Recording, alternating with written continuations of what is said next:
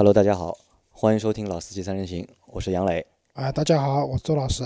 呃，我是陈忠杰。啊，陈老师很久没有来了，今天对对那今天陈忠杰，其实最近陈老师上班一直很忙，对吧？但是我们提前预约，对，两周前预约，然后今天把空留出来，来和大家做节目。那这期节目呢，我们想谈一谈，就是还是和新能源车有关，因为我们在近几期的节目当中啊，说新能源车说的还是比较多。那可能这个和什么呢？和就是从十二月份开始啊，就是有几个新的品牌就是发布新的产品发布有关。对，像蔚来啊，还有还有哪个？拜拜腾对吧？威马嗯，对吧？威马那还和什么有关？还和因为现在是一月份嘛，一月份几乎没有新车上市对吧其实有 CES，，CES 嗯呃，然后然后听说那个贾跃亭的 FF 九幺又出来溜了。啊，因为那但那个还是一个新能源车嘛，嗯那所以我们这期节目呢，就是会和大家继续聊，就是关于新能源车的事情。啊，那在二零一七年啊，就是在已经过去的二零一七年里面，就是大家对就是中国新能源车的这个发展啊，就是有什么印象没有？就刚才说到的那些品牌，新诞生的品牌，嗯，就感觉有一种蓬勃向上的感觉。蓬勃这些向上的感觉这些这些品牌也越来越多的为中国人所接受。比如说，未来已经很多中国对很多中国的用户理解为一个中国的新兴的一个豪华的新能源品牌。那周老师呢？啊，我觉得就是过去的一年，整个新能源市场挺热闹的。挺热闹的，对，就这个热闹看的什么？就是除了一些我们讲的传统车企，他们各自有相应的一些新能源车型啊，不管是在售或者说有新的车上市，我们看到了很多刚才讲到的，比如说威马汽车，对吧？蔚来汽汽车啊，然后还有拜腾，拜腾，对吧？拜腾当然是今年的，然后还有那个 PPT 造车行业里面的鼻祖，对吧？贾先生的那个车子，就很多很多这样一些原来做互联网的，或者说原来可能不是做汽车的一些行业的一些公司都加入进来能够看到很多原本是 PPT 上的东西，现在是变成现实了。啊，对的，变成现实了。对的。那么这些那个互联网的这些企业也好，或者怎么样，他们开始也做新能源的品牌。有有新的势力介入了，对的是那么汽车的这个行业。为什么会热闹呢？因为这些厂商原来可能就是做互联网的，他们很有互联网思维，互联网知道把怎么样一件事情啊，就把一件事情怎么样的去炒得很火，然后朋友圈刷屏也好，微博那个上那个热榜也好等等，那么一下子给我们感觉就好像这个市场非常热闹，但是真正靠谱的人家有多少？那我觉得现在还是个未知未知数。啊的确，其实，在整个二零一七年里面啊，我们可以看，除了十二月份，对，因为是威马汽车和那个蔚来汽车都是在十二月的时候发布了他们的新车嘛，但是在之前的从一月到 十一月里面，其实没有太多的关于就是新能源的。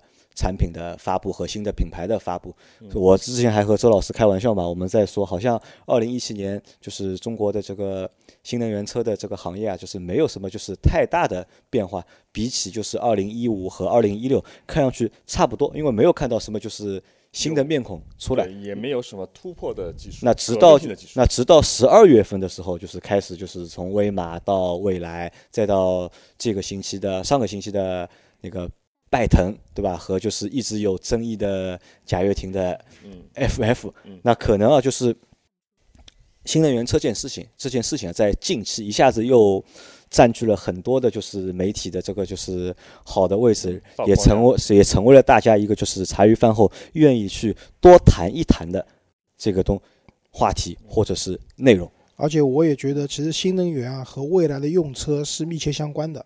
即使你只是个普通的消费者，对，你现在可能开的是传统的内燃机的车型，但是未来你可能绕不开新能源车的，对，所以大家对这个信息的关注度自然也会很高。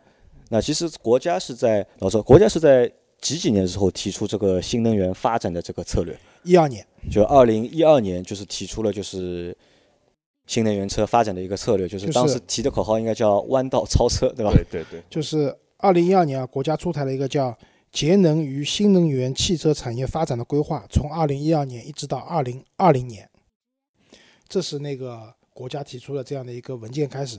差不多到一四年的时候，就是你去买车啊，各方面啊，就国家层面包括地区层面的补贴就都跟上了，所以可以看到，就是基本上新能源车型的销售是从一四年开始火爆起来的，呃，或者说在一些限牌的一些城市开始火爆起来了。对，呃周老师的第一辆新能源车应该也是在一四年买的，对吧？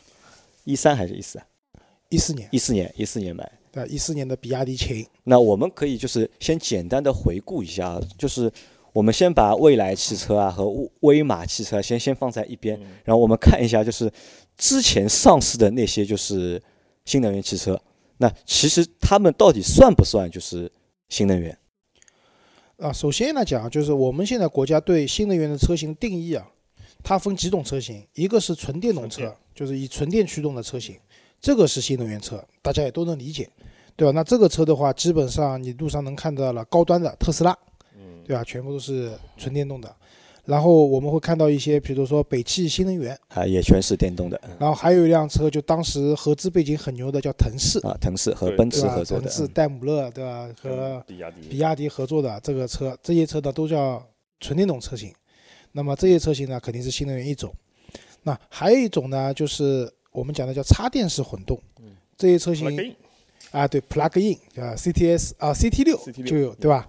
然后比如说我们比较常见的啊比亚迪秦、比亚迪唐，呃，荣威，荣威 EX 五五零，以前的啊五零，对以现在阿550兹我跟那个一六对吧？对，一六，对。然后这些车型呢，就是它有电池，也有电机，而且电池的续航里程通常在五十公里以上。为什么五十公里呢？有国有补贴对吧？不到五十公里是拿不到补贴的，但是呢也不会很长，五十公里以上，一百公里以内这些车都是限制油箱尺寸的，啊。对的，油箱不会太大，四十升左右吧。嗯。然后还有一种呢，就是增程式的，这种呢看到比较少，就那个比较典型的就是宝马的宝马的 i 三，宝马的 i 三呢，你其实增程型，它有纯电版和啊对增程版，它有纯电行驶的，续航里程只有两百公里嗯，但是可以选配一个十升大的油箱嗯。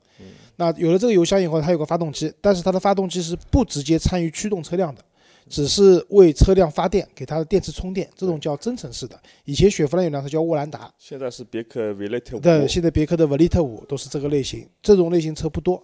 那还有一种呢，就更少见了，几乎没有，叫燃料电池。嗯，就是刚刚陈老师讲了，就丰田有辆车叫什么缪锐，它缪锐其实就叫未来，它跟跟未来就是未来的未来，不跟我们那个未来啊？对，它就是 未来世界的未来。嗯然后那辆车是用的是燃料电池，但是我们国内现在这辆车补贴很高啊，二十万到四十万不等，但是这个车你基本上也买不到。所以现在我们讲的新能源就这基本上就这几种。嗯，对，那现在啊，就是直到就是二零一七年，我们可以看到，就是新能源车的一个销售的一个情况，其实有一个就是稳步的一个增长，但是总的一个基数相对来说还是比较小。因为我看了，就是前几天就是那个北汽新能源发布了，他们发布了二零一七年的就是销量的一个情况，他们大概在二零一七年卖了大概将近超过10万十万台车，对吧？它一年只卖了十万台，那可能相对来说，而且北汽已经算是就是中国卖新能源车卖的最多的一家车企了，已经。呃，不一定，还有比亚迪。比亚迪对吧？那我估计啊，可能就是比较大的就这几家，因为比亚迪它会把那个就是油电混合的也算进算进去。啊如果是纯的，就是纯电动的话呃，纯电动可能是北汽啊，纯电动的话，北汽新能源肯定是头把交啊椅了。其实，在我们的就是概念里面，我认为啊，就是真正的新能源应该是属于那种就是增程式的，或者是纯电动的那种油电混合的。我觉得就不能算是一个就是真正意义上的一个新能源。呃，其实也不能完全这么讲。那我首先同意的，我我认为那些插电混动其实是伪新能源车。啊，因为这种用户买回去的话，基本上，我我认为几乎都是在要那个补贴，要那个牌照，然后但是还是在用油在开这个车。问题就出在使用者的身上，就是讲的难听点，这种就是骗补贴嘛，甚至在限牌的城市就是骗牌照了。为什么？其实这些车它原本的设计理念是，打个比方讲，我以前的比亚迪秦，它有七十公里的一个纯电的续航里程，后来出过比亚迪秦一百，就有一百公里的续航里程。那么如果你晚上充电的话，你白天第二天满足你上班的通勤，那是足够的。其实可以用户是用纯电，尽量用足它的纯电动。对的，但没有电的时候再去用它的油箱。但实际上不是。但实际上你会发现，各大城市开专车的，包括自己买了这个车的，我们小区里面有很多这个车，根本我们老小区根本就没有充电桩的。没有充电桩，对，所以这些车子不充电。就用油在跑。那这些车用油在跑道，因为它有电瓶嘛，这个车其实车重要比普通的车型重。重，而且它的能耗可能要比普通的车还要更高一高一点。对，而且发动起来以后，它的发动机不但要驱动车辆，还要为电瓶去充电，所以这些车的负荷是很大的，它的油耗一点都不低。所以这些车在我看来只是个过渡产品，未来如果新能源继续发展下去的话，这些车迟早要被淘汰的。那陈老师，我问你一个问题啊，就是陈老师对因为对车的历史、对车的研究比较深啊，就是在你的眼里看来，就是现在我们所说那些就是电动车，嗯，这种车到底算高级不高级？到底算不算一个就是高科技的产物，还是或者是一个新时代的呃产物电？电动车呢，其实一百年前就有，就一百年前就有电动车，包括混合动力也是一百年前，其实这个技术其已经存在了，只不过现在自然环境也好，还有市场环境也好，都趋向驱使这个汽车企去研发这些技术。但这个技术本身很老，但是因为注入了一个新的活力进去以后，那陈老师，我问你啊，就是你说一百年以前有啊，对，就是混动也好，电动也好，都有了，但是为什么近几年才开始这样的车子多起来？以前没有。首先当然是技术，就技术以前的以前的电池重量太重，那个续航太短短，然后充电时间又长，那肯定是不不使用也不安。安全。还有一个就是以前对环境意识也没那么高，这环境是其实我是我是有怀疑的，就是说人类的活动对环境究竟产是不是产生了这么大的影响，或者说或者说范围小一点，机动车的产生对人类的环境就是对污染到底有没有到那么大底有那么多？嗯我是打一个问号的。就是说啊，很多发达国家老车很多啊，为什么他们的环境依然是非常好的呢？啊，那我告诉你，因为比如说欧洲对吧，他们用的汽油真的比我们的干净嗯那这是题外话了。啊。对，那我觉得人类的活动对环境的影响一定是非常大的。但是如果缩小概念，你说汽车对环境的影响有多大？那我觉得这个影响不是很大。很多情况，很多情况下，这汽车的环保其实很很大程度上是一一个商业商业的概念。商业的一个概念，对对吧？只是为了汽车行业需要一个新的热点，新的热点、新的产成为品，成为它的增长点。可能这样一个环保的概念其实是人为的。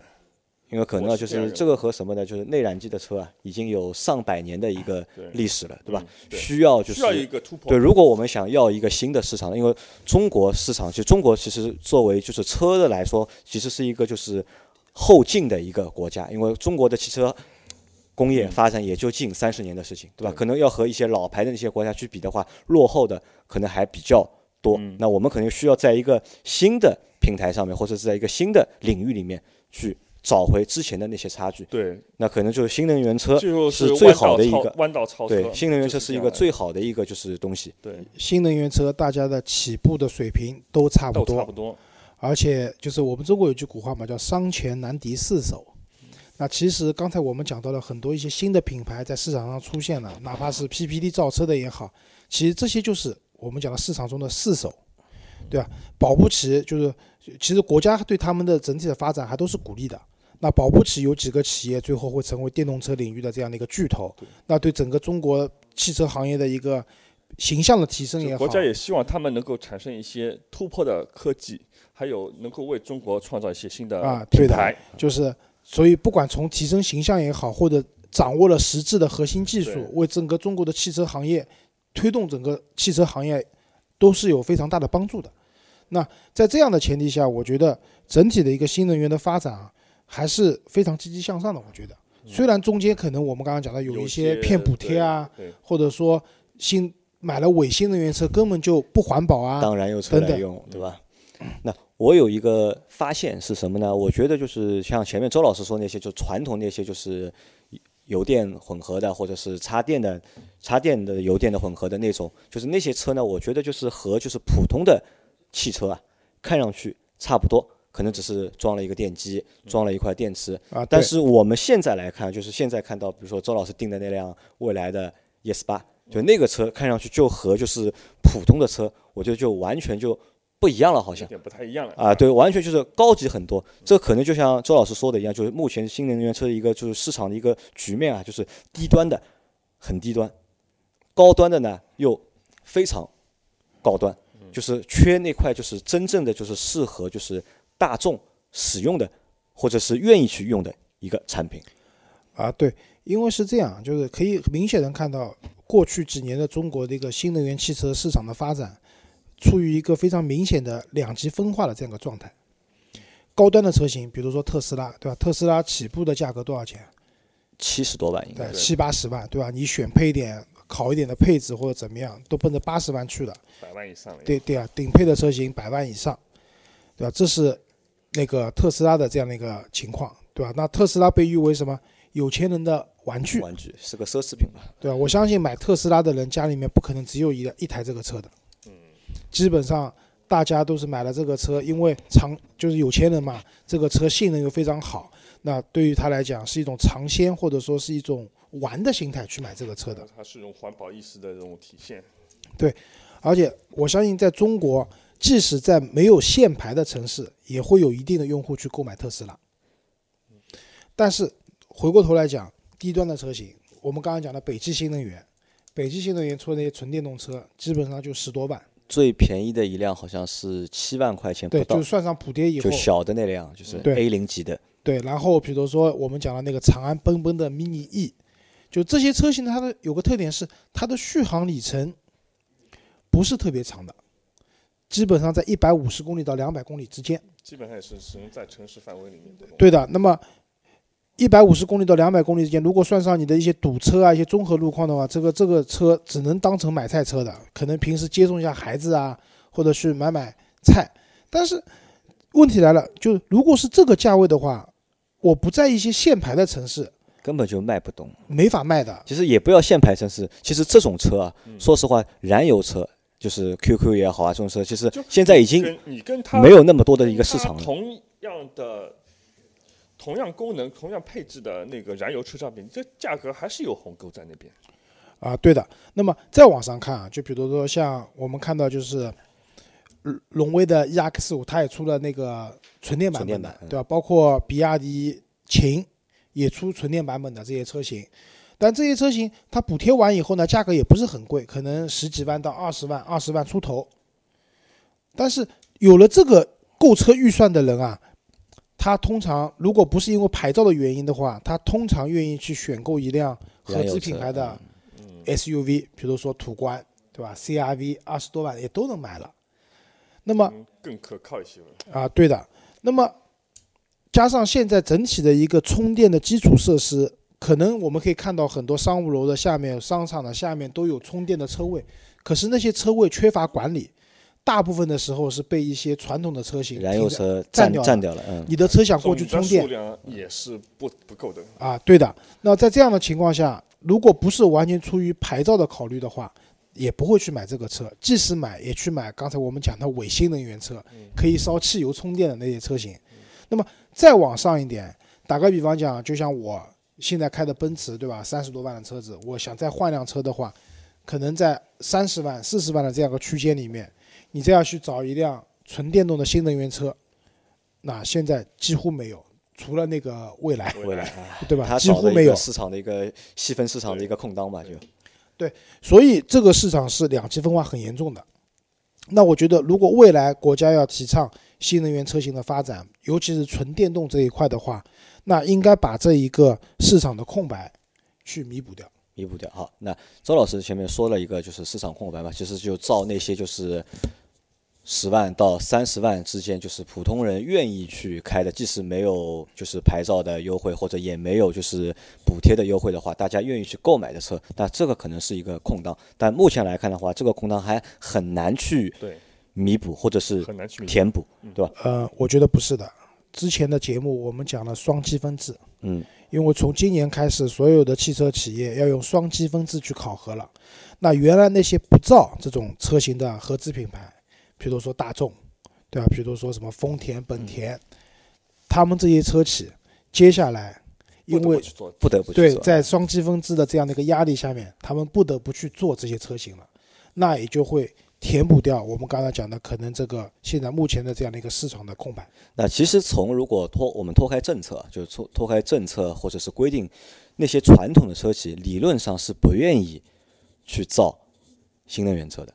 嗯，对，因为首先从技术上角度来说，目前就研发一种能够突破突破性的那个电池，就比如说让让电池突然变得很便宜了，或者突然体积变得很小了，或者说它的续航里程成倍成倍的增强了，这样的技术研发对很对于投入会很大嘛，对对吧？非常巨大，而且又有很大的不确定性。啊、我我不同意这个观点啊。我认为其实车企是愿意去做的，只是在中国的这些车企不太愿意去做。那他们在国外有就是相应的就是投入和研发嘛？肯定会有有为什么这样讲？那我不得不讲，在欧洲或者在日本这样的一些，包括在美国，他们的法律法规对你汽车行业是非常严格的。就我们可能讲的双积分制，你的车子不达标的话，可能要罚钱，你还可以去买积分，甚至就是让你限你的产能，但不会把你关掉的。但是可能在国外的话，他们的法律法规要求下，如果你没有一个新的技技术的诞生，你还靠这些传统的车型，真的可能五年、十年以后，你的厂就关闭了。啊，因为欧洲有很多，欧盟不是有个规定嘛，就是每个国家都要有一个承诺嘛，在二零三零年开始三零年开始或者四零年或者五零年，你要停止销售就是燃油车，对吧？但这个东西我觉得，因为离到达的时间还比较远，当中的变数也会有比较大嘛。那但是周老师是对就是中国的新能源车的发展是抱着一个就是很坚定的一个就是态度的嘛？你觉得肯定会成功，对吧？或者是会成为一个必然的一个趋势？对我认为这是个必然的趋势。那你认为在你的认知当中，你觉得能够达到这个趋势还需要多久？我觉得也就十年吧，你觉得就还有十年？就可能嗯到二零三零年左右，那可以达到一个什么程度呢？就那个时候路上跑的都是新能源车了呀。就路上跑的都是新能源车。那陈老师同意他这个，我觉得会经过更漫长的时间。就时间会更长一点。那陈老师觉得，如果在我们在大力就是发展新能源的这个过程当中，可能会遇到哪些就是难点或者是困难点？首先，我就说那个补贴，这个国家的补贴对于车企来说，它有眼眼前利益跟长远利益，但是现在的现有的这种补贴下，可能车企更多的是注重于眼前利益，眼前的利益，嗯，可能长远利益放让它放在一边来。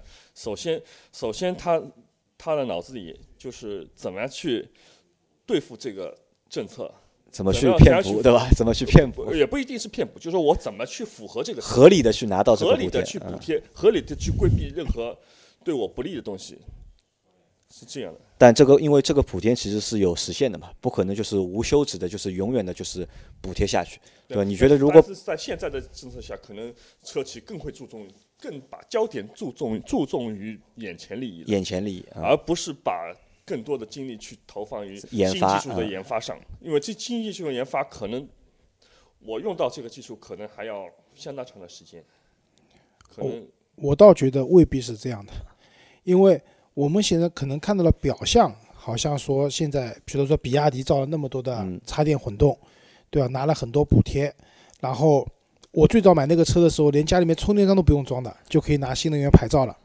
但事实上，据我所知，很多的汽车厂商，包括我们的自主品牌，在新能源的领域都投入了大量的钱和精力去完善。打个比方讲，吉利承诺到二零二零年的时候，它的旗下的纯电动、混动，就是那个插电混动和那个像现在讲的 hybrid 的这样的混动的车型，要占到它所有产品的百分之九十。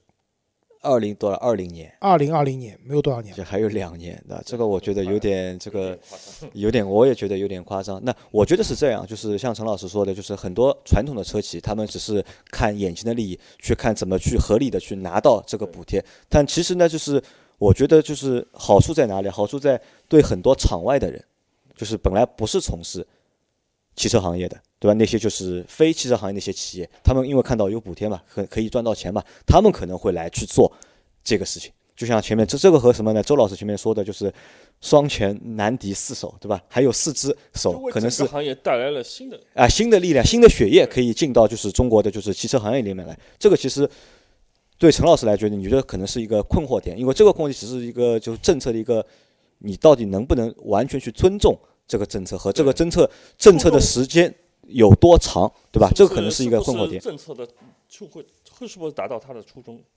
那除了政策之外，你觉得还有别的点吗？嗯，别的点可能就是技术本身吧。技术本身，对。好，关于技术，我来讲两个啊。一个现在新能源车用的都是锂电池，对吧？锂电池可能是三元锂电池，比亚迪用的是磷酸铁锂电池。那这些电池的话，它有个共同特性是，它车电池里面用的是电解液。那么电解液有几个问题啊？第一个是电解液它的污染性很高，高污染。将来这些电池报废了以后，这些液体该怎么处理？那现在也是，我相信也是业界的一大难题，对吧？另外一个呢，就是现在用的这些锂电池的液体电解液的锂电池，它的载电量有限，它密度非常对，就是不够嘛。三元锂电池相对来说还好一点，磷酸铁锂电池其实载电量非常低的。那么现在就是有人在研究叫固体电池，就它里面的电解液变成了固体的。那么固体电池的好处是，第一个，它的载电量会是现在的普通的锂电池的至少三倍，就密度会更高，对吧？密度会更高。那密度高的好处是带来就是我体积会变小，而且这个电池的话，它的充电速度也会比现在成倍的提升。嗯，据那个相关的消息说的话，几分钟就能充满了。那对于如果说将来的电池这个，就像陈忠杰刚才讲的，有没有革新的技术？当谁掌握了这个电池的技术的时候，对，那你就在这个行业里面有绝对的话语权了，对，对吧？好，再讲另外一件事情，就是关于燃料电池。那燃料电池其实也不是什么很新的概念了，若干年以前就有了，但是一直没有合适的就是车型进入中国。其实海外市场也很少，为什么？燃料电池要加氢气。那么我们从物理学角度来讲，就是氢气用物理方式获得的话，那就是。电解，电解用电把水电解，对吧？因为电水我们知道是 H2O 嘛，对吧？里面就有一份氢气，半份氧气嘛。那把水电解了以后可以获得氢气。还有一个就是从石油提炼的过程中获得氢气。那不管这两种方式，如果说单纯要获得氢气的话，它的成本都非常高，而且电解水的话，用电用的多了，其实也是一种不太环保的行为。所以，那么对于燃料电池来讲，因为氢气难以获得，所以它的发展受到了局限。但是，因为我最近那个因为迷恋未来嘛，加了很多相关这种新能源的群，里面有一个小伙伴，他们的公司做甲醇水的，甲醇和水以一定的比例混合以后，经过反应，它可以获得氢气。那据他讲，就是它的成本只有传统燃油的五分之一，加满一箱甲醇水以后，车子的续燃料电池的车型续航里程可以达到七百公里到一千公里。那这些可能都是未来可以去。尝试或者发展的一个道路，当这些新的核心技术如果谁拿到手了，谁把它弄出来了，那在这个行业里面，它就有具有话语权了。那其实就据我看来啊，就是我认为中国的这个新能源汽车这个发展还是有比较大的就是前景和空间，但只是呢，就是看谁能够抢到当中几个就是核心技术的一个就是突破的一个先机。对的，如果中国人能够率先掌握这些技术的话，那我觉得就是实现弯道超车，那是有可能的。如果不能够掌握的话，或者先被国外企业掌握的话，那可能就是效果就没有预想的那么好了啊。变成新能源的代工的基地了啊！对，所以就像刚刚陈总讲的，我相信我们的车企也不会只是重眼前利益而放弃长远利益的。能做那么大，不可能那么短视的。只不过是说这些新的核心的技术。能不能掌握在我们中国人自己手里面？那这个只能讲我们拭目以待了。拭目以待。好，那我们啊，我们只能就是抱着一个就是希望成功的这个心态去等待。国家推出各种各样的补贴政策，其实它的初衷也是希望车企拿到这个对，给你空间，给你利润，让你去做这个研发嘛，就是让对的更多的用户去使用啊新能源车。节目的时间要到了，最后周老师再呼吁一下，其实我们也可以用自己的实际行动来支持我们的新能源的汽车的发展。啊，也要去订一辆新能源车，对吧？谢谢大家好，，再见大。家拜拜，谢谢再见。这东西都讲法讲法。